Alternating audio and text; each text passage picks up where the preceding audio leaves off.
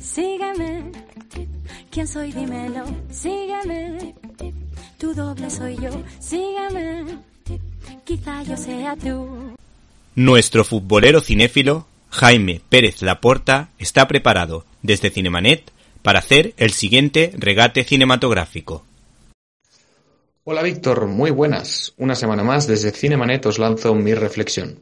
Hoy querría hablar de un tipo de personaje que a mí me encanta. Suele ser un tipo de personaje carismático, pero vicioso, imperfecto en muchos aspectos, pero que siempre termina haciendo el bien. Es el antihéroe.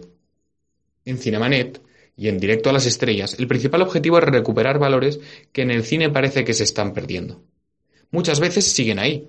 Lo que pasa es que están ocultos, esperando a que los desentrañemos. Los personajes antiheroicos son un ejemplo perfecto.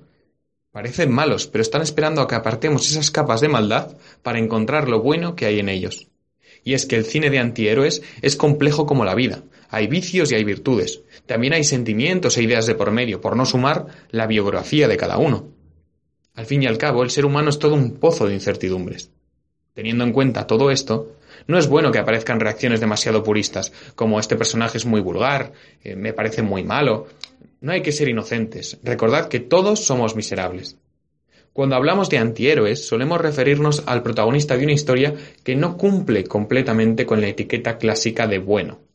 El cine clásico siempre había propuesto protagonistas totalmente puros. Eran buenos en todo o en casi todo, y a partir de ahí el espectador se identificaba con él desde la veneración, soñando con un yo querría ser ese tipo.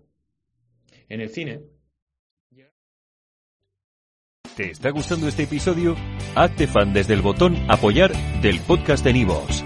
Elige tu aportación y podrás escuchar este y el resto de sus episodios extra. Además, ayudarás a su productor a seguir creando contenido con la misma pasión y dedicación.